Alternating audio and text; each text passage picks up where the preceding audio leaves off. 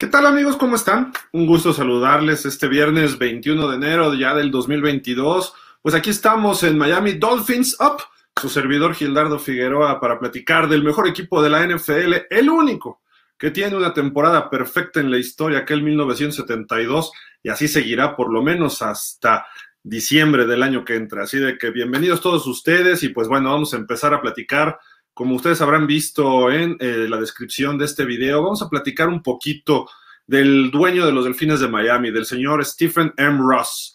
Este señor que, bueno, pues tiene el equipo desde la temporada 2020, perdón, 2009 eh, oficialmente, aunque ya era socio del equipo el 45% en la temporada 2008. Eh, ¿De dónde viene Stephen Ross?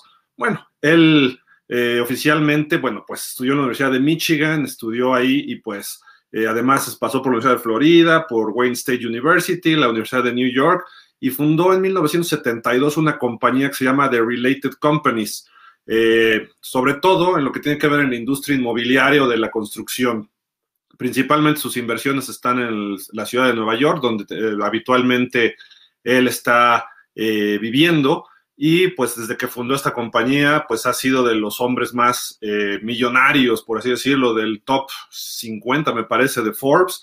Eh, actualmente no es el ranking, pero no, no creo que esté muy, esté fuera de este ranking. Pero bueno, vámonos a lo que nos importa, ya con el equipo de los Dolphins. Eh, aquí vamos a ver desde que él compró el equipo, aquí está su marca, ah, casi no se ve, pero bueno, aquí está la temporada regular de los Dolphins desde que él toma el equipo de forma eh, mayoritaria del 95% que fue la temporada 2009, 7-9, 7-9, 6-10, 7-9, 8-8, 8-8, 6-10. Ah, apareció un 10-6 y apareció en playoff 6-10, 7-9, 5-11, otro 10-6, pero nos quedamos fuera. 9-8, ah, cerca de los playoffs otra vez. Y en playoff 0-1, esa derrota. Pero bueno, vámonos ya al balance de lo que está pasando con el señor Ross. Él adquiere el 50% de la franquicia Wayne Wiesen en el 2008 y en el 2009 adquiere el 45% restante. Eh, lleva 13 temporadas como dueño mayoritario de los Dolphins. Eh, en este eh, periodo está por contratar. En estos días, quizá un, próximo, durante el próximo mes, tendrá su quinto entrenador en jefe en 13 temporadas. Apenitas un poquito, dos puntos y cacho, digamos, de años le dura cada coach. El único coach con marca ganadora en la era de Ross, Todd Bowles, quien ahora es el coordinador defensivo de Tampa Bay, pero fue interino. Tuvo marca de dos ganados, un perdido cuando despidió a Tony Sparano en el 2011. Así de que Todd Bowles es el único. Todos los demás tienen marca perdedora. Eh, la marca de los Dolphins bajo este señor, 96 ganados por 104 perdidos en temporada regular. Playoffs, una aparición, que fue un solo partido y se perdió 30-12 en Pittsburgh en 2016, el partido del cochino este de Bob Dupree, que por cierto mañana juega con los Titanes de Tennessee y ahora hace equipo con Tannehill. Pero digo cochino porque en ese partido fue que le pegó de muy mala leche a Matt Moore, nuestro quarterback. En estos 13 años, tres temporadas ganadoras nada más, tres, tres de 13. Dos con Brian Flores como head coach y lo despiden después de las marcas ganadoras. Así como que, mm, mande, entonces me queda claro que la intención de este señor es tener un equipo con marca perdedora siempre, de 5 o 6 ganados, cuando bien le va de 8. Eso, esa es la intención de este señor. Bueno, pues es lo que da, da la impresión con estas marcas que hemos visto y su accionar durante todos estos años. Pero bueno, vamos a compararlo con los dueños anteriores, con el señor Joe Robbie y con Wayne Wisenga. Pero vamos a empezar de adelante para atrás. Bueno, vamos con Joe Robbie. Joe Robbie. En 1965, el comisionado de la Liga Americana, el señor Joe Foss, eh, pues conoce a Joe Robbie y le dice, a ver, Joe Robbie vivía en Minnesota y en una junta por ahí, en una reunión de negocios, lo conoce y le dice, a ver, ¿por qué no te animas a poner una franquicia? Joe Robbie se asocia con un eh, pues artista y representante de artistas, un tal Danny Thomas, y compran una franquicia de expansión de la Liga Americana y la, la idea era ponerle en Miami, porque por ahí hubo un intento muchos años antes de tener una franquicia que existió, no me acuerdo cuál de todas las ligas que trataron de competir con la liga, con la NFL, y creo que incluso también en la NFL, eh, los Miami Seahawks. Chequen ustedes el dato, pero bueno, ya platicaremos de eso. Total, la, obtienen esta franquicia y desde 1965 hasta el 90, a principios del 90 que él fallece, eh, fue el dueño de los Dolphins. Su marca cuando él estaba vivo, 227 ganados, 145 perdidos y 4 empates. Solamente dos head coaches. El primero fue George Wilson, que no era un mal coach, pero le tocó pues un periodo de iniciar una franquicia nueva de expansión. Después me parece que estuvo en Detroit y tampoco le fue muy bien, pero hasta ahí era, era un buen eh, era muy conocedor del fútbol americano, pero no pudo, no pudo establecerse como head coach. Y luego llegó Don Shula en el 70 y en el periodo que él estuvo del 70 al 90, Don Shula fue su entrenador en jefe, prácticamente hasta el 89, la temporada 89, porque muere a principios de 90 el señor eh, Joe Robbie. Eh, en 23 años como dueño, cinco apariciones en Super Bowl, dos campeonatos de la NFL, Super Bowl 7 y Super Bowl 8. En los playoffs de 23 años, 12 apariciones en playoffs. Quiere decir que más de la mitad su equipo estuvo en postemporada. Y que los primeros años fueron terribles en lo que se establecía como franquicia de expansión. La marca en playoffs, 14 ganados, 10 perdidos. Marca ganadora. Eh, cuando él fallece, el equipo lo hereda a Tim Robbie, su hijo, que quien está al frente del equipo de 1990 al 93. Y Miami todavía tiene una marca ganadora bajo la familia Robbie que serían 42 ganados y 26 perdidos entre el 90 y el 93. Así de que ahí vemos una foto de él donde pues estaba la maqueta del Joe Robbie Stadium, que él no quería que se llamara Joe Robbie, pero bueno, esos son otros temas para otras ocasiones. Eh, pues ahí está, un dueño netamente ganador, eh, un dueño que a pesar de que era una persona no tan fácil de tratar, siempre lo hizo de una forma abierta y directa con Don Shula y se llevaban bien y aunque no le daba, Don Shula estuvo a punto de irse del equipo en un par de ocasiones, renovando contrato, pero a final de cuentas Don Shula cedía y también cedía Joe Robbie y como gente madura e inteligente arreglaban sus asuntos y terminaba Don Shula siendo el head coach de los Dolphins hasta que Don Shula lo decidió irse ya bajo la tutela o el mandato o la dirección, vamos a decir, del el señor Wayne Wisenga. Este señor eh, como se dice en inglés, eh, pues era el rey de la basura en el sur de la Florida. De ahí hizo su dinero. Después invirtió en lo que era el blockbuster video y a final de cuentas en el 90, cuando recién fallece eh, Joe Robbie, él empieza a, bueno, hay aprietos económicos en el equipo, la franquicia no estaba funcionando bien, estaba un poco endeudada por el estadio, había algunas cuestiones eh, económicas que le estaban afectando a Joe Robbie y a, y a su familia, y él adquiere el 15% de la franquicia en el 90. Eh, poco tiempo después de que había fallecido Robbie. En el 94 finalmente le compra todo el resto del equipo, fue, adquiriendo por partes, pero en el 94 se convierte formalmente en el dueño de los Miami Dolphins. Eh, en 2008 él vende el 50% a Stephen Ross, ahorita platicamos de eso. Eh, en su periodo de dueño, tuvo 100, del 94 hasta el 2008, tuvo 120 ganados por 112 derrotas, un poquito arriba del 50%. Ahí ya empieza a marcarse una diferencia con respecto a lo que pasaba con Joe Robbie. Joe Robbie tenía pues casi el doble de victorias que de derrotas y aquí apenas hasta 8 victorias arriba, esto incluyendo playoffs.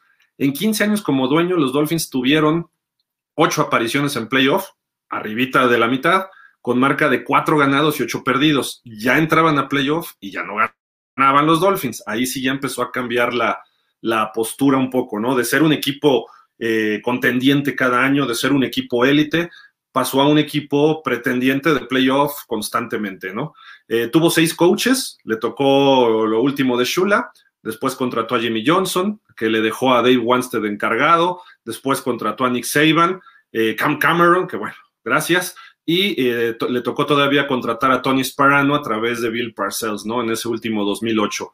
Eh, los tres primeros tuvieron marca ganadora, tanto Shula, Jimmy Johnson y Dave Wanstead. Los demás, todos se fueron, eh, pues, por la puerta trasera, por así podríamos decirlo, sin pena ni gloria, aunque Wanstead tampoco le fue muy bien en playoff, ni al mismo Jimmy Johnson, pero, y tampoco en la época que él estuvo, a Don Shula le fue muy bien, que digamos, hay que señalarlo así como es. Entonces ahí están los dueños, para que ustedes comparen la gente que ha sido el los dueños de los Dolphins. Podemos apuntarle a partir del 2023, ahí si quieren vamos haciendo cooperacha y le ponemos Gildardo Figueroa para que ya podamos tomar el control del equipo, porque de verdad, como vamos en este retroceso, no deberíamos llamarnos los Dolphins, deberíamos ser los cangrejos, los crab, eh, vamos para atrás, este equipo va para atrás en lugar de ir progresando, de ir avanzando. Sí, el negocio se ve bien, va a haber un gran premio de Fórmula 1 este año, el abierto de tenis de Miami que dicen que es el quinto Grand Slam se hace en el estadio Hard Rock, ha habido patrocinios con Hard Rock, eh, nuevas instalaciones de entrenamiento ahí de Miami junto al estadio, en fin, todo se ve muy bien, muy bonito en el negocio, pero la realidad es que en el campo de juego no se ha reflejado este éxito bajo la tutela de Stephen Ross. Y peor tantito, el escándalo de lo de Tony Sparano con Jim Harbaugh, eso fue un golpe durísimo para esta franquicia. ¿Cómo es posible que un dueño esté negociando o esté tratando de convencer a alguien que sea su dueño cuando todavía tienes a alguien en ese puesto? Y que esa persona se entere a través de medios de comunicación, primero los jugadores, y los jugadores le empezaron a mandar mensajes de texto a Tony Sparano, coach, que ya te despidieron, ¿por qué? Que no sé qué. Y Tony Sparano, no me han despedido, nadie ha llegado y me ha dicho, estás corrido, estás fuera, you are fired, como dice el amigo de Stephen Ross, Donald Trump. Nadie le había avisado. Ese fiasco le costó durísimo a los Dolphins, porque ni Bill Cowher, ni John Gruden, ni mismo Jeff Fisher, aunque se fue una entrevista con los Dolphins, estaban dispuestos a participar como entrenadores en jefe de los Dolphins. Así de que ahí les dejo toda esta eh, presentación de lo que es Miami actualmente desde la cabeza más alta, que se llama Stephen M. Ross, este señor multimillonario que no es un jovencito, ahorita les digo exactamente qué edad tiene, tiene 81 años, no va a heredar el equipo a nadie de su familia, tiene ya un socio por ahí listo para eh, que se quede con el equipo tras su fallecimiento pero a final de cuentas eh, el equipo, pues la verdad ha estado pues navegando sin control, sin brújula, sin un timón, sin un verdadero capitán, sin un verdadero eh, líder ahí en la cabeza. Dos conferencias de prensa al año no ayudan en nada. Queremos un dueño como Robert Kraft, queremos un dueño como eh, Jerry Jones, queremos un dueño como los Rooney o como los Mara o como los McCaskey o hasta el mismo Daniel Schneider, que ha sido tan criticado, obviamente lo queremos que no haga tonterías, ¿no? Pero la familia Kraft antes, perdón, este Bowlen, antes de que falleciera Pat Bowlen, Pat Bowlen obviamente era un gran dueño, son de esos dueños que toman una franquicia y la convierten en ganadora. Ahí está el señor Peguila en Buffalo, ese es el claro ejemplo. Desde que él compra el equipo, playoff, playoff, playoff, playoff, coaches con una definición, con liderazgo, el equipo ahí está peleando ahorita, eh, es candidato para ir al Super Bowl. Desde que Wisenga toma el equipo, todavía Miami era a veces candidato, pero cuando lo toma Ross, Miami se volvió la burla, la burla de la NFL, a pesar de no tener la peor temporada. Él toma el equipo después de la peor temporada que fue el 1-15, pero esa es la pequeña, ligera y sutil diferencia de los Dolphins. Si nos preguntamos por qué no ganamos, lamentablemente viene desde nuestro dueño, desde el owner, el manager, general manager, partner eh, principal, el principal dueño o, inversionista del equipo. 95% lo tiene él. Ese es el problema que radica. Necesitamos que, Stephen Ross se meta con los Dolphins, que se meta en las comisiones o en los comités, como le queramos llamar, de la NFL, que, interactúe con los otros dueños, que no nada más llegue y, extienda una opinión, un voto, no, que, sea partícipe, que sea proactivo. Eso es lo que habría que buscar en un dueño de, la NFL, que de alguna forma él tome una comisión, ya sea de estadios, de medios, de, competencia, de arbitraje, etcétera. Ahí es donde se reparte el fútbol americano y esa es la gente que dirige la NFL. Ahí estaba. Si no Joe Robbie directamente, tenía a Don Shula siempre. Y Joe Robbie participaba directamente en estas este, asociaciones. Esa es la pequeña gran diferencia. Esperemos que el señor Ross a sus 81 años encuentre un segundo, tercero, cuarto aire y así como ha invertido en sus negocios, que, ha invertido tiempo y, y, dedicación, que eso le invierta a los Dolphins. Y si no, mejor ya que se haga un lado, que vende el equipo, que se lo deje a su socio o que ponga una, una venta abierta, como está haciendo la familia Bowlen en Denver, o como muy posiblemente se venda en los Chicago Bears, o como muchos de los mismos dueños quieren que se venda ya el equipo de Washington y que se salga Daniel Snyder. Eso debería pasar en Miami. Necesitamos una eh, energía nueva desde la propiedad, desde la máxima propiedad de los Miami Dolphins. Eh, como persona es excelente persona, nadie le critica, pero con los Dolphins no ha hecho lo que debería hacer. Ese es el único problema que tenemos con él. Pero bueno, ahí está el tema. Ahorita voy a leer sus comentarios. les quiero decir otros dos temas ya un poco más relacionados con lo del equipo, eh, también algo histórico por ahí. Pues bueno, vámonos porque están los juegos divisionales a partir de mañana, sábado y domingo, playoff divisionales. Miami no calificó a playoff, pero vamos a platicar de la historia, cómo le va a Miami en los playoffs divisionales. No le va muy bien, siete ganados por diez perdidos, si no hago mal la cuenta. El primero fue una derrota en el 70 contra los Raiders de Oakland. El segundo fue aquel partido, el partido más largo en la historia de la NFL. Miami va y termina con la dinastía o mini dinastía de la Liga Americana de los jefes de Kansas City, con Len Dawson, con, eh, ¿cómo se llama este hombre? Otis Taylor, eh, Bob Buchanan, etcétera. Y Miami, un equipo con de segundo año, con Don Shula como entrenador en jefe, va y le pega en aquel estadio memorial de Kansas City 27-24 en doble tiempo extra.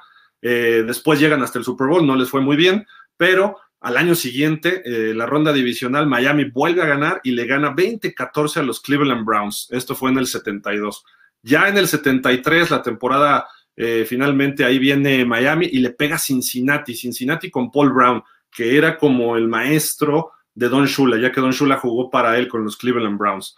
Luego le toca terminar la dinastía Miami, la mini dinastía, por así decirlo, cuando los Raiders ganan ese partido ahí en el Coliseo de Oakland, en el Sea of Hands, el mar de manos, vamos a decir, que Ken Stabler hace un touchdown al final con Clarence Davis, que entre tres defensivos de Miami anotan y le sacan el partido 28-26, cuando se habían ido Sonka, Paul Warfield y Jim Kick a la Liga Mundial, no a la que conocemos más reciente de los 90, sino a la anterior, a la anterior.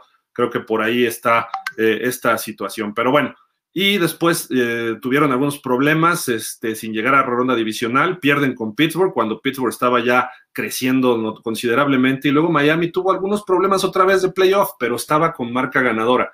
Hasta aquel juegazo del 81, el playoff del 81, el famoso Epic en Miami, el épico en Miami, que pierden 41-38 con los Chargers de Dan Fouts, de John Jefferson, de Charlie Joyner y el juegazo que dio Kellen Winslow cuando Woodley iba muy mal, iba perdiendo Miami 24-0 y empata el partido en el tercer cuarto. Finalmente Miami tiene la ventaja 38-31 en el cuarto cuarto. Fallan, eh, empatan los Chargers y vienen dos patadas bloqueadas a Uwe Bunshaman y termina Rolf Benirschke anotando ese gol de campo ya casi al final del tiempo extra para ganar los Chargers 41 a 38, que después perderían en Cincinnati. Eh, al año siguiente, el año de la huelga, en la ronda divisional, Miami apalea a los Chargers ahí mismo en el Orange Bowl. Luego, en el 83, el año de novato de Marino, Seattle, los halcones marinos con Jim Zorn, Steve Largent, sorprenden a Miami en el Orange Bowl. Eh, cuando eran amplios favoritos y ganan 27-20, un partido que iba ganando Miami y al final le dieron la vuelta a los, los Seahawks a este partido y terminan, eh, el coach era Chuck Knox y terminan derrotando a los Dolphins. Al año siguiente, en el 84, la gran temporada de Marino, Marino los acabó 31 a 10 ahí mismo en el Orange Bowl. En el 85, Cleveland iba ganándole 21-3 a Miami en el Orange Bowl y Marino se puso, eh, se puso difícil y dijo, con permisito, este partido lo ganamos porque lo ganamos y le da vuelta y terminan ganando 24-21. Miami terminaría perdiendo el juego de campeonato sorprendentemente en el Orange Bowl ante el equipo de los Patriotas de Nueva Inglaterra, que después fueron apaleados y vapuleados, humillados y contraplastados por los Osos de Chicago en el Super Bowl. Después de unos años sin playoff, Miami regresa en el 90, después de que fallece el señor Joe Robbie, y eh, los Bills de Buffalo les toca recibir a Miami, y fue un partido en la nieve, no sé, los que estén más viejitos a lo mejor se acuerdan como yo, pero fue un partidazo eh, no le alcanzó a Miami, iban parejos hasta que viene un fumble en una patada por parte de Mark Logan, creo que iban 37-34 y Miami iba a tener el balón con la posibilidad de anotar en los últimos minutos, viene un fumble y a partir de ahí los Bills anotan y ganan 44-34. En el 92, en el 91 Miami no califica, pero en el 92 califica y en el Joe Robbie Stadium 31-0 blanqueada a los Chargers. Fue impresionante ese partido. Eh, que tres años después se repetiría, pero en, San Diego, ese partido ante los Chargers, que Miami iba ganando 21 a 6 y los Chargers le dan la vuelta, pero al final Marino mueve el equipo hasta una zona aceptable para eh, Pete Stoyanovich, un gol de campo de 40 yardas o menos, no recuerdo exactamente la distancia, pero era accesible para él que, tenía o, o, tiene todavía el récord del gol de campo más largo en la historia de playoff, que era de 59 yardas mueve el equipo y llega Stojanovic y le pega un calcetinazo que la mandó hasta la esquina del campo, ¿no? Y avanzan los Chargers, luego le ganan a Pittsburgh y se van al Super Bowl, que son apaleados finalmente por los 49ers en ese Super Bowl 29, en la temporada del 75 aniversario de la liga, la temporada del diamante que le llaman, ¿no?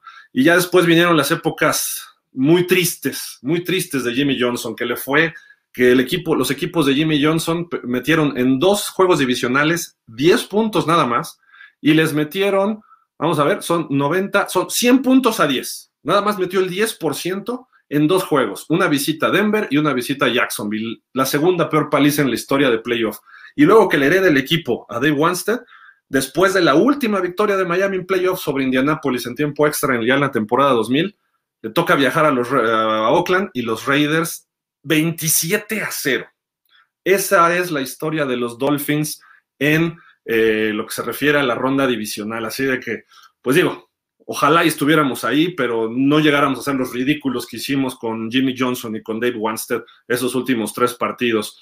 Pero bueno, en fin, ahí está esa historia porque mañana están los partidos divisionales. Por cierto, si quieren comentar quién creen que gane, si Tannehill, nuestro Tannehill, que nosotros reclutamos de Texas A&M, si le va a ir bien con los Titanes o a lo mejor los, eh, eh, los Bengals, Joe Burrow, que según lo que se dice ahorita, Stephen Ross estuvo necio que quería Joe Burrow y hacer un trade con Cincinnati, que Cincinnati le dijo, mm, mm, mm, ustedes saben qué significa esto, ¿no?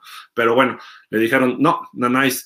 Y luego que el mismo Stephen Ross, que quiere a Deshaun Watson, en fin, y que un, un fiasco lo que está pasando con el señor Ross y, el fútbol americano actualmente. Pero bueno, Cincinnati, Tennessee, eh, San Francisco contra Green Bay, ¿quién gana? Eh, el domingo juegan los Rams en Tampa. Eh, y el domingo en la tarde nuestros rivales divisionales, los Bills, contra Kansas City. Así de que ustedes díganme quiénes ganan. Eh, a lo mejor Miami puede estar ahí próximamente, esperemos que sí, pero depende de qué hagan el dueño de los Miami Dolphins. Y el último tema del que les quería hablar. Ayer oficialmente ya se saben los rivales para la próxima temporada, aunque ya se sabía, ¿no? Más o menos cómo se conforma lo que es el calendario. A la división este de la conferencia americana, es donde están los Dolphins, le tocan eh, obviamente sus seis juegos divisionales de visitante y de local contra Buffalo, Jets y Patriotas. Eso es, así es como se conforma el calendario. Son 17 partidos.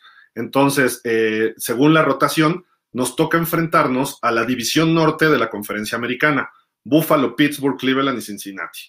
También nos toca enfrentarnos a la división norte de la conferencia nacional, Green Bay, Minnesota, Chicago y Detroit. Y nos toca jugar contra el equipo que terminó en tercer lugar de la división oeste de la Conferencia Nacional, que eso fue, nos enfrentamos hace dos años, nos vuelve a tocar. Y este año nos toca el equipo que acaba de eliminar a, a Dallas, el equipo que va a jugar contra los Packers, los 49ers. Entonces, así se conforma esto. Además que Miami tiene que enfrentar de las otras dos divisiones de la conferencia americana a los que terminaron en tercer lugar. Y ahorita les voy a plantear exactamente cómo quedan los juegos de casa y de visitante. Primero vamos a empezar con los de visitante. Los Dolphins. Vamos primero los divisionales. Ahí están los tres divisionales, Buffalo, Nueva Inglaterra y los Jets. Esto es de cajón.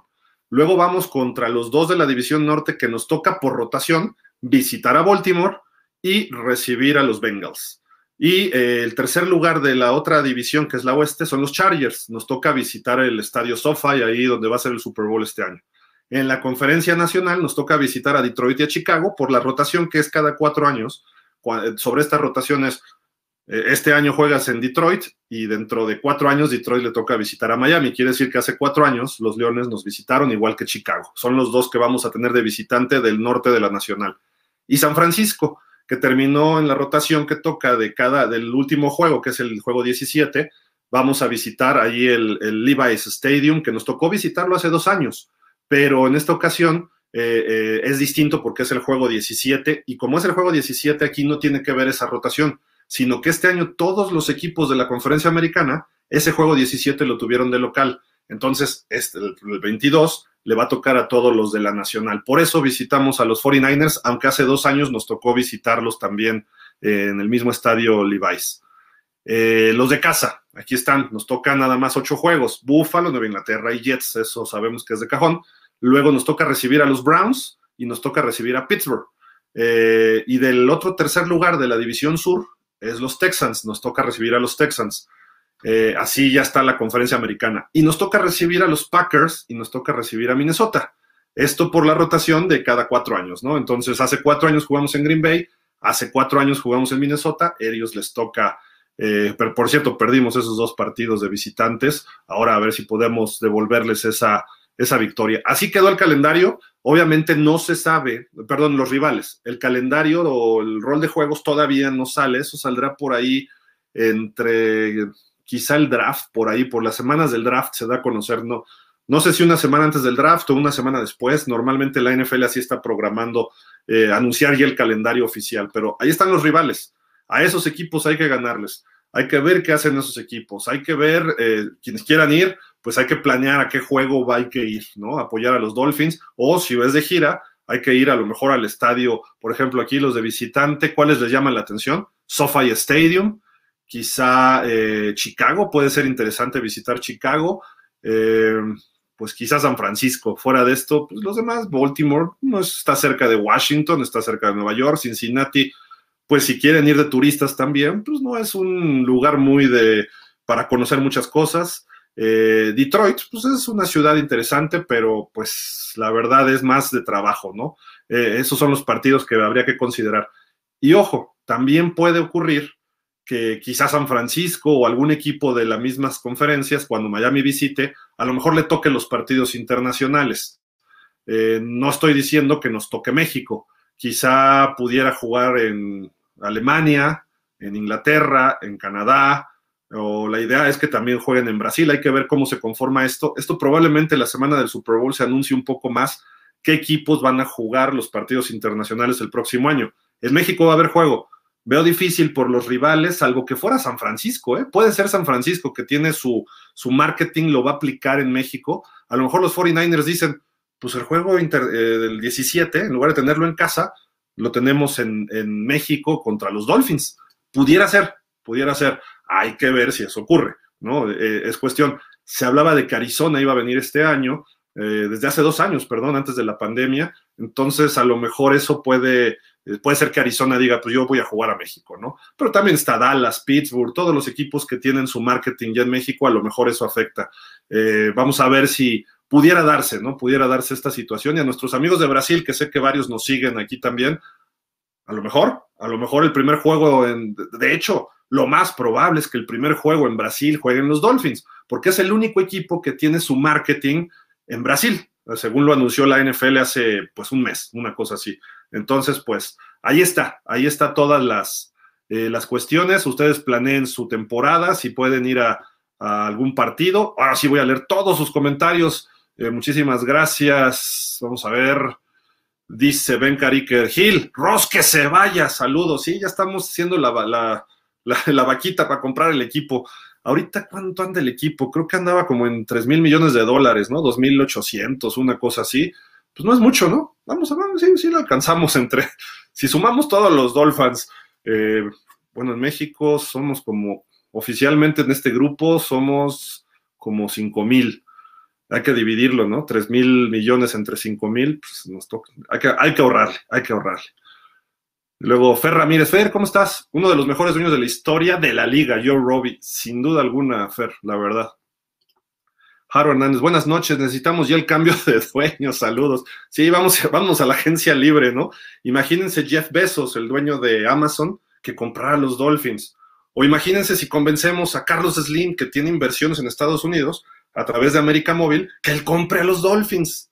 De hecho, eso se lo propuse hace varios años, ¿eh? pero pues ahí quedó volando. Eh, pero creo que sí piden que sean estadounidenses 100%. Quizá Emilio Azcarra Gallán, que tiene la doble nacionalidad, él pudiera, él pudiera comprar a los Dolphins. Además, tiene mucha inversión en Miami a través de Univision. Creo que ya tienen una asociación. A lo mejor pudiera ser el equipo de Televisa, ¿no? Los Dolphins. Pero en fin, y él sí pudiera porque es estadounidense, aunque radica en México, tengo entendido. Rafa Rangel, llegando tarde, excelente noche, Gil Dolphins. Igual, Rafa, un saludo, buenas noches. Francisco Javier Roldán. Señor Roldán, ¿cómo está? Buenas noches, ¿qué tal? Gilay dice, buenas noches, Dolphins Hill. Hoy sí le echas, le echaste sal, limón, chile, piquín y más a la herida. No, bueno, pues es que hay que hacer un análisis de los números, ¿no? Y los números, pues ahí sí, no es todo. Yo sé que no es todos los números, pero los números no mienten. O sea, que tengas tantos coaches como Stephen Ross y que no le des más de 2.5 años a tus coaches, lo, que deja, o sea, tres temporadas ganadoras. Con Adam Gates fue una y las otras dos con Brian Flores. Y aún así corren al coach. O sea, yo lo que haría es, me pongo el saco y ahí nos vemos. Digo, si fuera Ross. La verdad, eso es lo peor que pudo haber hecho el señor Stephen Ross. Si había problemas con Chris Greer, lo sientas a platicar, no se pueden arreglar. No corro a Ross tener 10 ganados, 6 perdidos y luego 9-8 con el nivel de talento que tiene el equipo, y no me refiero falta de talento, sino me refiero a un equipo meramente joven, de los más jóvenes en la NFL, y tener marcas así, el año que entra con 2-3 veteranos eh, a la ofensiva y 2-3 a la defensiva, quizá la defensiva ni siquiera, ¿no? Pero a lo mejor uno más a la defensiva, un linebacker estelar veterano, un Leighton Van Der Esch, un Jalen Smith o alguien de ese nivel, con eso la defensiva la conviertes en la número uno de la liga. Y en la ofensiva sí necesitas más piezas, a lo mejor tres ofensivos veteranos, dos linieros, un receptor, Davante Adams, Allen Robbins, no sé. Con eso y con Brian Flores de coach y diciéndole, a ver, te quedas de coach, pero piensa quién vas a contratar de coordinadores. El defensivo a lo mejor lo puedes dejar, pero con la condición de que nos convierta un top 5 el equipo pero a la ofensiva tienes que traerle a alguien veterano. Y ahorita que han corrido a tantos coaches, que esos coaches se van de un equipo, o sea, hay ocho vacantes, incluyendo a Miami, y quizá nueve con Mike McCarthy, que está en, veremos si se va o no se va, eh, si lo corre Jerry Jones de Dallas. Que, por ejemplo, si corren a Mike McCarthy, sería una buena opción para Miami, tener un coach con experiencia de playoff, de Super Bowl, de manejar a un Aaron Rodgers, de tener un esquema ofensivo muy bien, eh, muy bien armado. Eh, pero bueno, lo que voy es que quedan muchos coordinadores ofensivos de nivel eh, volando. No los que están ahorita, como Brian Dable o, este, o Eric Bieniemi de Kansas, Dable de Buffalo y Eric Bieniemi de Kansas. No, esos los vas a entrevistar y todo está bien. Pero yo me refiero, por ejemplo, jovencitos. Clint Kubiak, hijo de Gary Kubiak, queda libre en Minnesota. Eh, Fritz Schurmur, perdón, Pat Schurmur de los Broncos. Eh, y obviamente Mike Shula, Mike Shula, que es el coach de corebacks de los Broncos. Y así empiezas a Matt Nagy. Matt Nagy puede ser un gran coordinador ofensivo. Entonces, eso podrías hacer. Pero el error de correr a Flores, digo, y no soy pro Flores, simple y sencillamente he visto que Flores ha ido creciendo y ha ido sacando jugo de lo que tiene.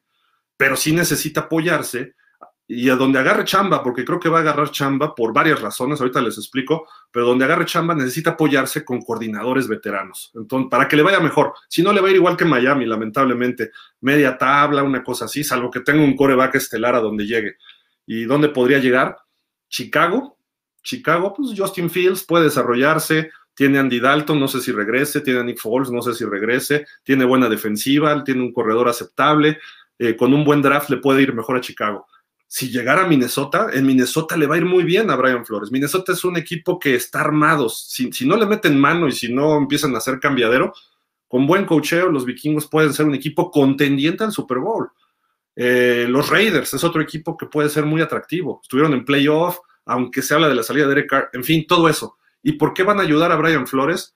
Porque las asociaciones, una de las cuales es asesor Tony Dungy, están indignadísimos de que de tres coaches afroamericanos hayan despedido a dos, a Brian Flores y a Coley de los Texans. Si Flores se va a los Texans, bueno, es otro rollo. Pero eh, están indignadísimos, entonces a lo mejor agarra chamba, por eso mismo, porque la NFL quiere más head coaches afroamericanos o de raza negra. Entonces, eso es lo que están buscando. Y a lo mejor Flores, que está bien calificado, es de los mejorcitos, seguramente agarra equipo. Entonces, y le va a ir bien a final de cuentas, por lo menos le va como Miami en otro equipo. Y de ahí para arriba, ¿eh? Entonces nos vamos a dar de topes, desgraciadamente. Pero en fin, y esa es, esa es la sal, chile, piquín y todo lo que tú dices, Kilay, sin duda alguna. Rafa Rangel, nuevamente nos dio una temporada incierta y creo que así será mientras tengamos al mismo dueño. Incierta, no, nos va a ir igual, Rafa. O sea, hay que hacernos a la realidad. Nos va a ir mal con este dueño. No vamos a ir al Super Bowl con este dueño, no vamos a ir al Super Bowl con ese gerente, no vamos a ir al Super Bowl con Tua Baloa. Mientras estén esos tres, no vamos a ir. ¿Por qué? Porque están aferrados a algo que no está funcionando. El que, el que brincó fue Brian Flores y ve, ya lo echaron. Así de simple. Francisco Javier, Javi, ¿cómo estás? Hola, muy buena videocolumna. Siempre será bueno aprender un poco de historia. Dolphin, empezando por los dueños. Es que de ahí viene todo, de ahí viene todo, este, Javi. ¿Qué es lo que hace un empresario? Pues pone una empresa o pone una compañía. ¿Y qué es lo que lo primero que haces? Primero dices, ¿qué quiero con esta compañía? Él tiene sus compañías, pero cuando compra los Dolphins, ¿qué quiero con los Dolphins? Ah, estoy adquiriendo una compañía que tiene toda esta historia Ah, muy, qué padre. Pues sí, tiene un valor, un valor ya comercial. La compra y dice, pues voy a lograr esto, esto, esto y esto. Qué padre, ¿no? Entonces dices, le que dar una línea, una dirección. Tu, misión, tu visión, tus objetivos, tienes que analizar tus eh, fortalezas, debilidades, el famoso FODA, todo lo de marketing, qué está pasando en el mercado local, qué está pasando en el mercado nacional, eh, cómo manejar a los medios, cómo manejar a los fans, cómo manejar eh, los patrocinios locales, qué, impacto tiene internacionalmente el equipo. Todas esas cosas, pues cuando compras algo, un equipo, si yo comprara los Dolphins, tienes que llegar y ver, a ver, ¡prum! Vamos a ver claramente esto. Ta, ta, ta, ta, ta. Te asesoras con gente de financiera, te asesoras con gente que conozca de fútbol americano, te asesoras con gente de negocios. Dices, a ver, ¿cómo están las finanzas? Estamos súper mal o estamos súper bien, paz, y empiezas a checar todo. Y a partir de ahí, la meta es tener un equipo competitivo en el campo de juego, porque ese es tu producto, para que los fans estén en el estadio. Realmente las entradas no es el principal ingreso de los equipos. Sí tienen un porcentaje local, el visitante, no sé, les prometo averiguarlos, pero no sé, creo que el visitante se lleva como un 20%, el local se lleva como un 60% y el resto se lo lleva la NFL. Entonces, tampoco es que, ay, vivimos de las taquillas. No, lo que vive cada equipo realmente es de los palcos exclusivos que le llaman los suites o los suits. ¿Cómo es? Suites. Las suites. Ahí es donde cae la lana porque las empresas le meten y de alguna forma es una inversión dentro del equipo. Y eso es lo que ayuda a que los equipos se levanten. Y obviamente todos los patrocinios locales. A lo mejor nosotros podemos ver que el NFL tiene un patrocinio con Nike, con Pepsi, con General Motors a nivel nacional, quizá internacional. Pero local, a lo mejor los Dolphins tienen un patrocinio con Ford o con Mercedes-Benz y tienen un patrocinio con Coca-Cola, vamos a decir con Jarritos. Ojalá estaría padre que Jarritos patrocinara un equipo del NFL. Pero no sé, otra compañía refresquera o Burger King localmente, no sé, ese tipo de cuestiones. Y obviamente tienen ciertas producciones que les ayudan. Y eh, muchas cuestiones comunitarias que se asocian a través de fundaciones, hay ciertas inversiones en ese aspecto, pero obviamente no es para los Dolphins, pero eso les ayuda a forjarse en el negocio localmente a todos los equipos de la NFL. Y tienes que tener figuras impactantes, como Miami tuvo a Dan Marino, como tuvo a Don Shula, como podemos decir de Jason Taylor que no son de la región de Miami o del sur de la Florida y finalmente se quedan en Miami después de su carrera. La fundación de Jason Taylor está en Miami, la fundación de Dan Marino. Marino no acabó su carrera y se fue a Pittsburgh, a donde vivía. No, se quedó en Miami, ahí en el sur de la Florida, igual Jason Taylor. Exacto, más creo que sí se regresó a Texas, pero ese tipo de cuestiones son las que tienes que establecer. Tienes que establecer gente que sea más allá de jugadores de fútbol y no un jugador que nada más llegue a jugar y que se vaya. Es difícil. Tom Brady se fue de, Massachusetts, de Boston, pero yo no dudo que mucho de su fundación y el TV12 se quedó establecido en Boston. Y quizás lo ponga ahora en Tampa. Y, dicen que cuando se retire está haciendo una mega mansión ahí en Miami, en lo que se llama Indian Creek, que está en el North Miami Beach, que es una islita ahí que viven los millonetas. Entonces ahí se va a ir a vivir él después. Está bien, qué bueno. Eh, ahí es lugar para también irse a vivir. A lo mejor hay que pensar en decirle a Tom Brady, a ver, Tom Brady, tú métele 400 millones de dólares y vamos a conseguir inversionistas y vamos a comprar los Dolphins. O sea, ya como dueño. Júntate con Dan Marino, que está, pues no quebrado, pero no le ha ido muy bien en negocios. Y eso puede hacer que Miami tenga un nuevo dueño. Pero bueno, eso es tiempo después, ¿no? Pero en fin. Jorge Fergadí, saludos, buenas noches. Titans, Rams, Bills y Packers. Tus favoritos para mañana, excelente. Señor Roldán, creo que Cincinnati dará la sorpresa. Gana San Francisco gana Kansas y gana Carneros. Va con tres sorpresas, señor Roldán, tres visitantes, está, bueno. Eh, señor Roldán, como head coach me sigue llenando el ojo Dan Quinn. Es buena opción, es buena opción. Creo que de los, eh, ¿cómo se dice? De los que están ahorita eh, en, entrevistas con los Dolphins, es de los más viables. Él, quizá Brian Dable, del coordinador ofensivo de los, de los Bills. También entrevistaron a Leslie Frazier y también entrevistaron al coordinador ofensivo de San Francisco, Mike McDaniel. Eh, Dan Quinn, no sé si ya se entrevistó todavía, habría que checarlo, pero eh, es interesante, es interesante, es una opción muy, muy válida. Kellen Moore, no, no. Quizá Mike McDaniel tampoco, están muy jovencitos y tienen que aprender un poco más. Rafael Rangel, siendo serios y sin saber quién será nuestro head coach, ¿creen que podamos ganar ocho de esos encuentros? Probablemente sí. Hay que ver también qué contrataciones se hacen, pero el equipo actual, pues va a ser un equipo de media tabla, si todo se queda tal cual. Y le metes un coach parecido a Flores, alguien que era coordinador y llega. Si llega Brian Dable, no esperemos un cambio radical, si no es que llegan ciertos jugadores importantes.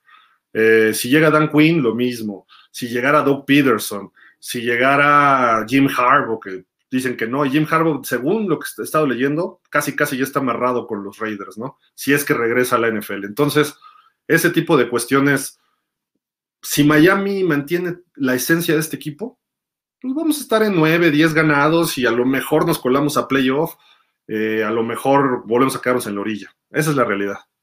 Jorge Fergadís, en el juego de Chicago, en una de esas, traen a Flores y de Sean Watson, pero de aquel lado. No, imagínate. Dice Ignacio Craxanova, me parece que no. Revisa el dueño de Jacksonville, es extranjero. Sí, pero tiene la nacionalidad estadounidense. Él, nació en Pakistán y todas sus inversiones están allá. Eh, pues él tiene la nacionalidad allá. Por eso digo que pudiera ser más que nada Emilio Azcarra Gallán en lugar de Carlos Slim. No sé si Carlos Slim tenga nacionalidad estadounidense, aunque tenga inversiones en Estados Unidos es una de las condiciones básicas de en Estados Unidos, ¿no? De que, de la NFL, perdón, que tenga la nacionalidad estadounidense. Miguel Darío Pérez Gil, buenas noches. ¿Por qué insistir en un head coach de sí experiencia, no, sin experiencia? Eh, no entiendo por qué un coordinador. Mm, pues así surgen todos. O sea, todos los head coaches empezaron de coordinadores, asistentes, etcétera. Eh, lo que pasa es que tienes que ver quién es y tienes que hacer una buena investigación. La entrevista no lo es todo. Tienes que investigar, por ejemplo, con los jugadores que ha coachado y ver qué tipo de jugadores ha hecho y cómo son y cómo se han desarrollado. Eh, tendrías que ver, por ejemplo, eh, digo, Jimmy Johnson llegó, por ejemplo, a la NFL de ser coach colegial y es de los pocos que ha dado el brinco, ¿no? Para ser ganador en la NFL. Pero Dave Wanstead, Llegó como coordinador defensivo con Jimmy Johnson y de ahí lo nombraron como coach de Chicago. No lo hizo mal, nada más era coach de playoffs y cuando se quedó en Miami no lo hizo mal. Eh, otros así coordinadores, bueno, Kyle Shanahan con San Francisco, Matt LaFleur con Green Bay, eh, Andy Reid fue asistente de Mike Holmgren con los Packers y no sé si él estuvo con los 49ers antes también con Holmgren, pero eh, así surgen, así surgen. John Harbaugh era coach de equipos especiales en Filadelfia con Andy Reid y de ahí lo nombraron. O sea, como head coach, es raro ver que un coach de equipos especiales lo nombren. Quizá el nombre, quizá la historia de Harbaugh, el papá y el hermano le ayudó un poco, ¿no? Para eso, pero bueno, a final de cuentas, casi todos pasan por ahí, ¿no? De ser asistentes. Tom Landry, Don Shula creo que empezó como asistente en Detroit, si no mal recuerdo. Eh, a final de cuentas tienes que aprender de algún lado. Nadie llega así como que, pum, eres head coach y vas a ser ganador. No. Entonces, la cuestión no es esa, sino cómo lo desarrollas. O sea, Brian Flores era un buen proyecto a sus cinco años. Si el año que entra no nos llevaba a playoff, pues a lo mejor sí ya pensabas en correrlo y depende cómo también. Eh, y tienes que analizar el talento de tu equipo. Ahora, Brian Flores, ¿qué hizo en los Pats? Pues cosas positivas, aprendió, etcétera el problema de los Pats es que ahí hay un eh, virrey o rey que se llama Bill Belichick, que él coachea desde arriba hasta abajo. Entonces, los coaches asistentes pueden ser engañosos lo que hagan bueno o malo, y lo hemos visto, como head coaches no han podido. Eh, en fin, o sea, creo que eso es lo que hay que ver. Mike Bravel era coach asistente de los Texans y está funcionando muy bien con los Titans. Le falta un poquito, sí, le falta, y a lo mejor este año es el bueno, vamos a ver. Eh, y así, así hay que verle. Sean McDermott era asistente en Filadelfia, si no mal recuerdo, y ahí está con los Bills. Bill Cowher era asistente de Marty Schottenheimer. Yo creo que lo más adecuado es eh, ver que eh, el asistente que tú tomes que esté aprendiendo de un coach ganador y de un programa ganador. Porque si tú vas con vas ahorita a sacar, por ejemplo, Dallas dices, llegó a playoff y la ofensiva fue la número uno en puntos. Sí, pero ve las decisiones que toma Kellen Moore.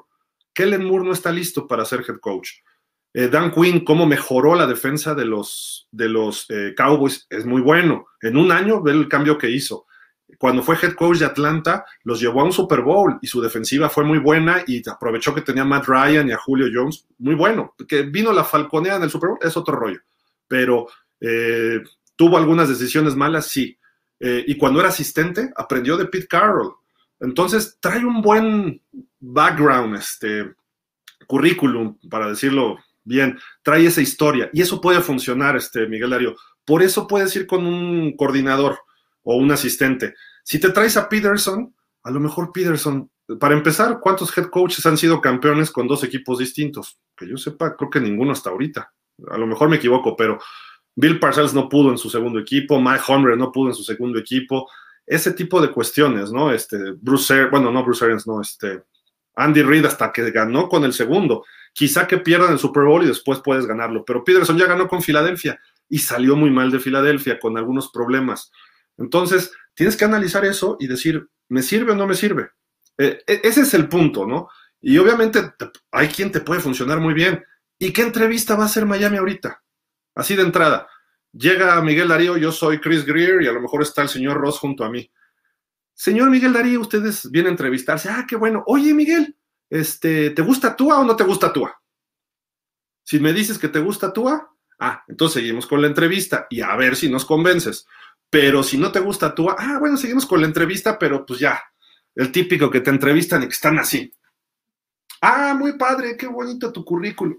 No sé si les ha tocado, a mí sí me ha tocado que ya sabes que no te van a contratar o que no vas a lograr el negocio por la actitud de la persona, ¿no? Entonces, creo que a partir de la primera pregunta sabremos a quién contratan. Quizá Brian Dable diga, sí, yo conozco a Tua y lo puedo hacer.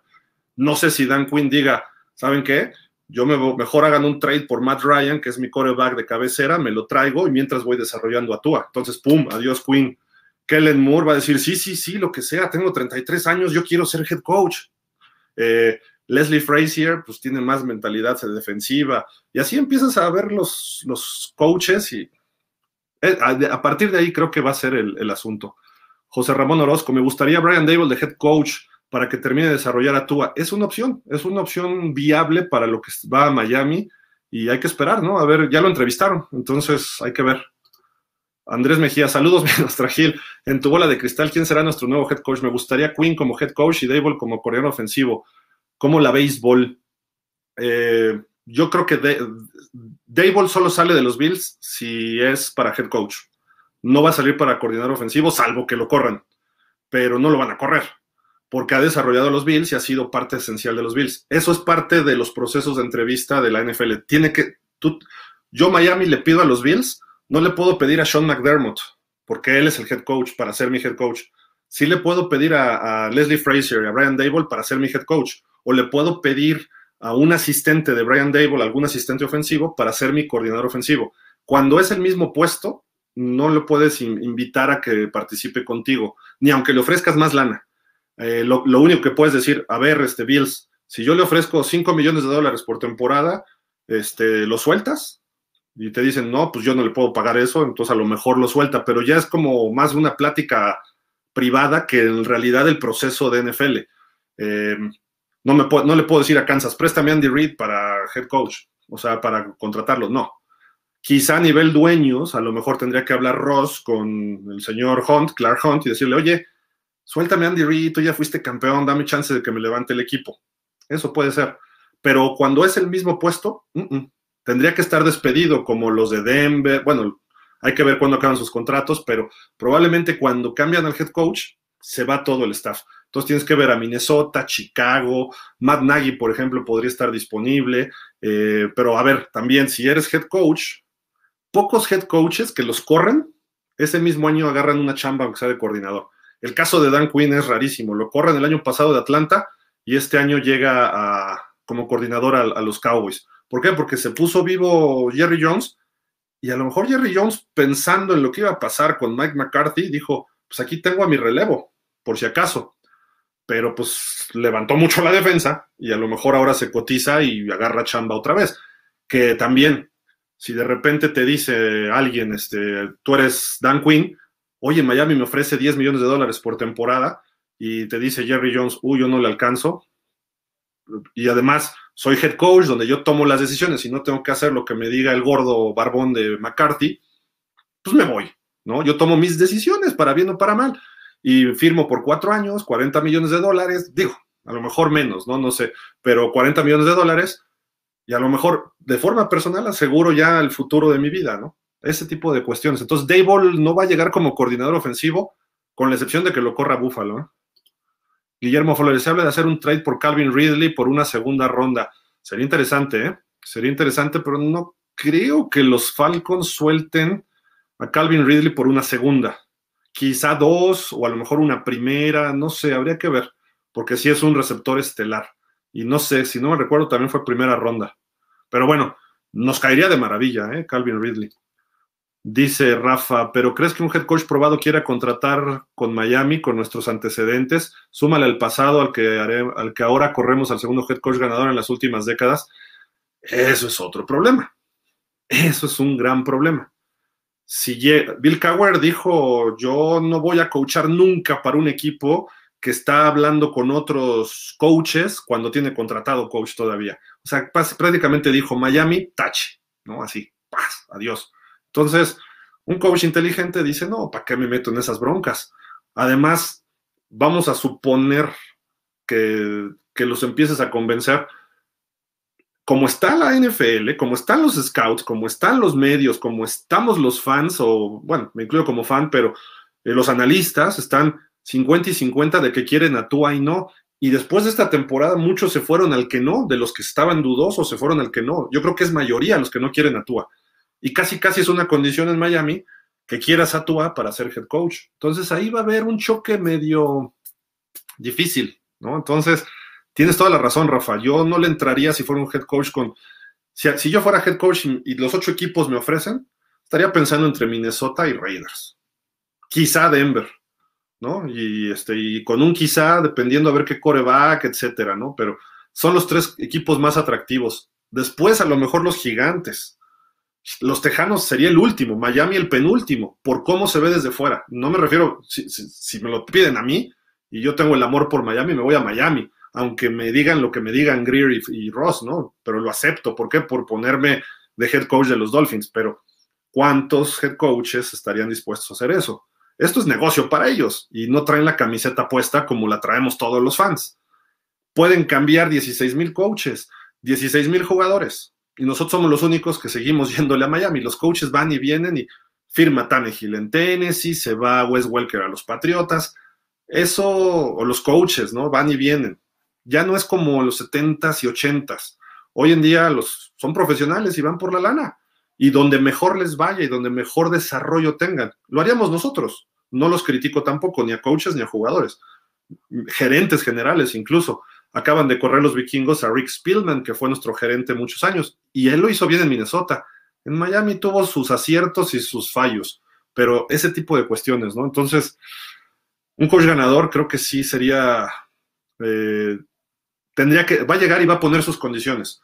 Yo soy Jim Harbaugh, yo soy Doc Peterson, yo soy Dan Quinn, eh, soy, ¿qué otro por ahí dijimos que está así como que con cierta historia? Pues esos tres por lo menos voy a llegar con Miami, a ver, yo voy a decidir estos coaches, voy a decidir sobre mis jugadores, y si Tua no cumple, se va. Entonces va a decir Greer, ay no, pero mi Tua. Y por eso Miami, con tú, o sea, con el coach que sea, va a haber un, mismos problemas. Porque Tua eventualmente va a llegar a un tope, no tiene más para dar. Entonces, si no tiene el equipo necesario, que, que lo arropen bien, Tua no nos va a llevar al Super Bowl. Lo dijo Flores. Entonces, y yo se los dije hace un año o no sé cuándo, esa es la realidad. Si no lo arropan, Tua no nos va a llevar al Super Bowl. ¿Qué es lo que pasa? Pues que cualquier coach va a ver lo mismo y va a decir, uff, hay que arroparlo. Y si no lo arropan en dos temporadas, marca perdedora o marca de 500 o alrededor de 500, fuera de playoff. Y entonces el dueño te va a decir, ¿no calificaste a playoff? ¿O terminaste con dos marcas perdedoras? Mira, a Flores nos dejó con dos ganadoras y tú ni siquiera puedes una. Eh, está, la presión va a estar muy fuerte y, y qué coach va a aceptar que alguien necio como Chris Greer imponga su condición y un dueño ausente que vive en Nueva York y nada más llega a los juegos. Pues ese es, por eso no es atractivo Miami para un head coach y de calidad. Mauricio Espinosa, todos los juegos, ¿a quién le vas? Yo voy con los Titans. Va a estar difícil, pero creo que los Titans pueden sacar el juego. Va a jugar Derrick Henry. San Francisco, Green Bay. Está buenísimo, pero creo que Green Bay tienen al mejor coreback. Si San Francisco saca del juego a Rodgers, no me refiero a lesionado, sino que lo saca de, los sistemas y que lo saque de su eh, confort, va a ganar puede ganar San Francisco. Y digo puede, porque aún así Rodgers puede, puede sacar esos partidos. Creo que Green Bay. El de Rams Tampa, no sé, no sé ese partido. No puedes ir en contra de Brady en playoffs, el tipo es fenomenal. Los Rams es un equipo que, que está hecho para ganar ahorita, pero van contra el, campeón. Me voy a quedar con Tampa por Brady, por la experiencia, y los Rams, lo que pasa es que también trajeron muchos viejitos para funcionar y creo que les va a costar trabajo, pero va a ser muy cerrado ese partido. Y Buffalo, Kansas, creo que los Bills van a dar la sorpresa, pero mi pick va con Kansas porque tampoco puedo ir contra Andy Reid y contra Mahomes en casa. Eh, entonces mi pick va con Kansas, pero creo que puede ser la sorpresa de los Bills. Jorge Fergadís, el Patterson, esa gente libre, sería opción 2 en, uno como wide receiver y corredor y combinado con Duke y Ron. Fíjate, está bueno, esa no me la sabía, una carrera de miedo, sí, puede ser, puede ser útil. 4 millones 600 mil dólares por fan. Ah, caray. Pues yo nada más tengo los cuatro, no sé si tengo alguien que me preste los 600 mil. Ustedes dicen si le entramos. me faltan 600 mil, este, Rafa, así no puedo. Este, Javi dice, ya es momento de exigirle a Tua y además traerle competencia. Este año debe demostrar que Miami le aplique el home run. Sí. Sí, de acuerdo. Rubén Jesús Gerardo Cuadrilla. Parecemos escuela. Gil, cada cinco años corremos un head coach. Sí. Menos. En promedio, ¿qué, dijimos? 13 años, cinco coaches, cada dos, punto y cachito. Dos, ni siquiera secundaria de tres años, ¿no? O sea. Joel, Joel Macedo, ¿en cuánto tiempo crees que se vaya Ross? pues el tiempo que viva, ¿no? O sea, tiene 81 años, el señor pues tiene dinero, paga médico, se ve sano, no se ha sabido que tenga algún problema de enfermedad, puede vivir otros 15 años, ¿no? O a lo mejor se, se, pone malo, y a lo mejor dice en un año o dos, ¿saben qué? Ya vendo mi parte del equipo. No sabemos. Pero si yo fuera un viejito, millonario, multimillonario, con todo el dinero del mundo, y tengo mi hobby, que son los Dolphins, y además voy a seguir neceando por, porque quiero ver al equipo campeón, pues hasta que me muera.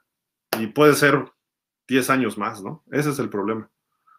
Alejandro Medina, saludos Gil, ojalá Mr. Ross te contratara y ya por ahí nos llevas a los Dolphins de asesores. No, bueno, sería fenomenal, sería fenomenal. De, verdad que estaría, es el, como dicen, el dream job, el, trabajo soñado, ¿no? Trabajar para los Dolphins. Pero, de todas maneras, el éxito de cualquier persona en un trabajo no es que tú sepas, es que te asesores con la gente adecuada y que sepas delegar. Y creo que Greer era buen scout, pero no es buen, no es buen gerente general. Eh, muchas veces, pues a lo mejor a todos nos ha pasado, no lo sé. Eres muy buen trabajador, pero ya que tienes que dirigir a alguien, a lo mejor ahí está el choque. No creo que sea, yo creo que sí sabe de americano, pero pues también somos todos necios es que esto es lo que yo digo y tienes que defender tu postura, ¿no? En ese sentido no lo critico, pero si te equivocas, o sea, lo que dijo McCarthy en la semana de los Cowboys, yo hubiera salido a decir, sí, me equivoqué con la jugada, pero el año que entra van a ver, el año que entra van a ver, ¿no? O sea, cambias la mentalidad, ¿no? ¿Qué, decían de Shula cuando perdió el Super Bowl con Dallas? Lo dijo Sonka, lo dijo Mercury Morris, lo dijo Manny Fernández, que cuando acabó ese partido, dicen, nunca habíamos visto a Shula con esa mirada, si de por sí la nariz, la quijada, que eran fuertes del rostro de él, tenía una cara de, pues lo que le sigue al encabritamiento, ¿no? Así, y que dijo, el año que entra tenemos que ser perfectos para ganar el Super Bowl. Ya nos dimos cuenta. Y ve lo que pasó, fueron perfectos. Eso es un líder, eso es un coach. Y Mike McCarthy, ay no, es que estudiamos y vimos que los analytics y que planeamos y Sí, nos equivocamos, pero el año que entra les vamos a partir su mandarín en gajos a los 49ers, a los Packers y a los que nos echen. Esa es la diferencia. Y entonces, creo que por ahí este, es la cuestión, ¿no? Pero en fin, Ángel Jesús Díaz, con que no contraten a otro Fuller, todo. sí, y capaz de que lo recontrata Miami, ¿no? Pero bueno, Miguel Darío Pérez, desgraciadamente el general manager y el dueño imponen jugadores, pero de veras, el dueño es tan animal para no permitir que el head coach seleccione a sus jugadores, eso es sentido común, pero bueno. Además, si fuera un dueño presente, pues a lo mejor dice, ahora le va. Un dueño que ha estado en el medio del fútbol americano toda su vida, un Rooney, que no lo hacen, los McCaskey, que no lo hacen, los Mara, que no lo hacen. Ellos a lo mejor se acercan en corto y le dicen, oye, gerente, ¿por qué no ves a este jugador? Me gusta, analízalo, pásame su reporte scout y lo platicamos. Y si te late a ti, lo sugerimos al coach. Y si nos late a los tres, lo contratamos. Yo creo que eso sería un coach, un dueño, perdón, más presente. Pero Ross de repente, ah, vi jugar a Watson, ah, qué bonito juega. Contraten a Watson, y cuelga desde Nueva York a Miami. Así no se puede. Ahora sí que, así yo no juego. Ricardo Alonso Pérez, Rams gana a Brady y a Box. Órale, puede ser, ¿eh? Puede ser, me gusta. Y dice Javi, yo sí quiero a Tua, pero lejos de Miami, en Hawái, ¿no? Hay que se vaya Javi. Pues bueno, oigan amigos, era una columna de 15 a 20 minutos y llevamos una hora. Muchísimas gracias a todos, pasen buen fin de semana, disfruten los juegos divisionales. Eh, muchas gracias por todos los comentarios. Vamos a seguir el programa el martes a las 7, el show de los Dolphins. Esperemos empezar ya más a tiempo, pero este, por aquí andaremos con muchísimo gusto. Cuídense de verdad muchísimo y seguimos platicando de los Dolphins. Esto va para largo, va para largo. Primero hay que saber quién va a ser el coach y eso creo que dos, tres semanas. Ojalá y se tarde hasta después del Super Bowl porque significaría Brian Dable o si es rápido que fuera Peterson o Harbaugh. Eh, por ahí, creo que por ahí sería más o menos eh, la situación. Pero en fin, Ángel Jesús Díaz dice, retomemos a Miami, le falta dueño gerente. Bueno, eso es lo más importante. ¿Quién crees que de, los dos, Brian Dable o Dan Quinn? ¿Quién será el que te late mejor en algún draft? Mm. Por mí que se fuera el gerente general que siga el dueño, pero que pongan gente de fútbol, pero... Eh, en fin, eh, de los de, de Dable y Quinn, fíjate que yo me iría por Dable. Creo que ya está listo para ser este, para ser coach. Eh, head coach me refiero. Entonces, creo que Dable puede ser, tiene 46 años, es una buena edad, le empieza a ir bien. Es tu coach 10, 15 años, hasta los 60 o hasta más, hasta los 70 que se están ya retirando los coaches. Hay varios coaches de 70. Está Bruce Arians, está Pete Carroll, está Bill Belichick, hay otro, no me acuerdo cuál. son, te puede durar 15, 20 años este coach, ¿no? Y, puede tener el camino, ¿no? Pero en fin, este, ¿y quién reclute, eh, reclute mejor en algún draft? ¿Te, refieres a este draft? A ver, ¿cómo la pregunta? ¿Quién será el que reclute mejor en algún draft? Ah, creo que hay que ir por línea ofensiva, insistir ahí. Creo que se puede traer un coreback en segunda o tercera ronda. Me gusta Carson Strong de Nevada. Eh, habría que ver corredores también en el draft. Vienen varios buenos. El de Michigan me gustó. Hay otro que le gusta mucho de Alabama, Javi. Entonces creo que por ahí puede ser. y tenemos el pick 25 hasta ahorita. Vamos a ver si San Francisco sigue avanzando. Entonces ahí puede ser. Mau, perdón, Mauro. Ay, perdón, ya. Felicidades, muy buen nombre. Gracias a ti por estar con, con nosotros acá. Gracias, Gilbert. Igual, señor Roldán. Eh, aquí era el reclute y, que pierdan los Bills para que nombren al coach. Sí, yo también estoy de acuerdo, Manuel. Vámonos, muchísimas gracias, buen fin de semana, descansen, cuídense y estamos en contacto. Si hay noticias de los Dolphins, abrimos un espacio en pausa y en Dolphins México FinSop. Muchísimas gracias, pásenla bien, cuídense. Eh, está muy fuerte lo del COVID. Y pues, vámonos, hasta la próxima.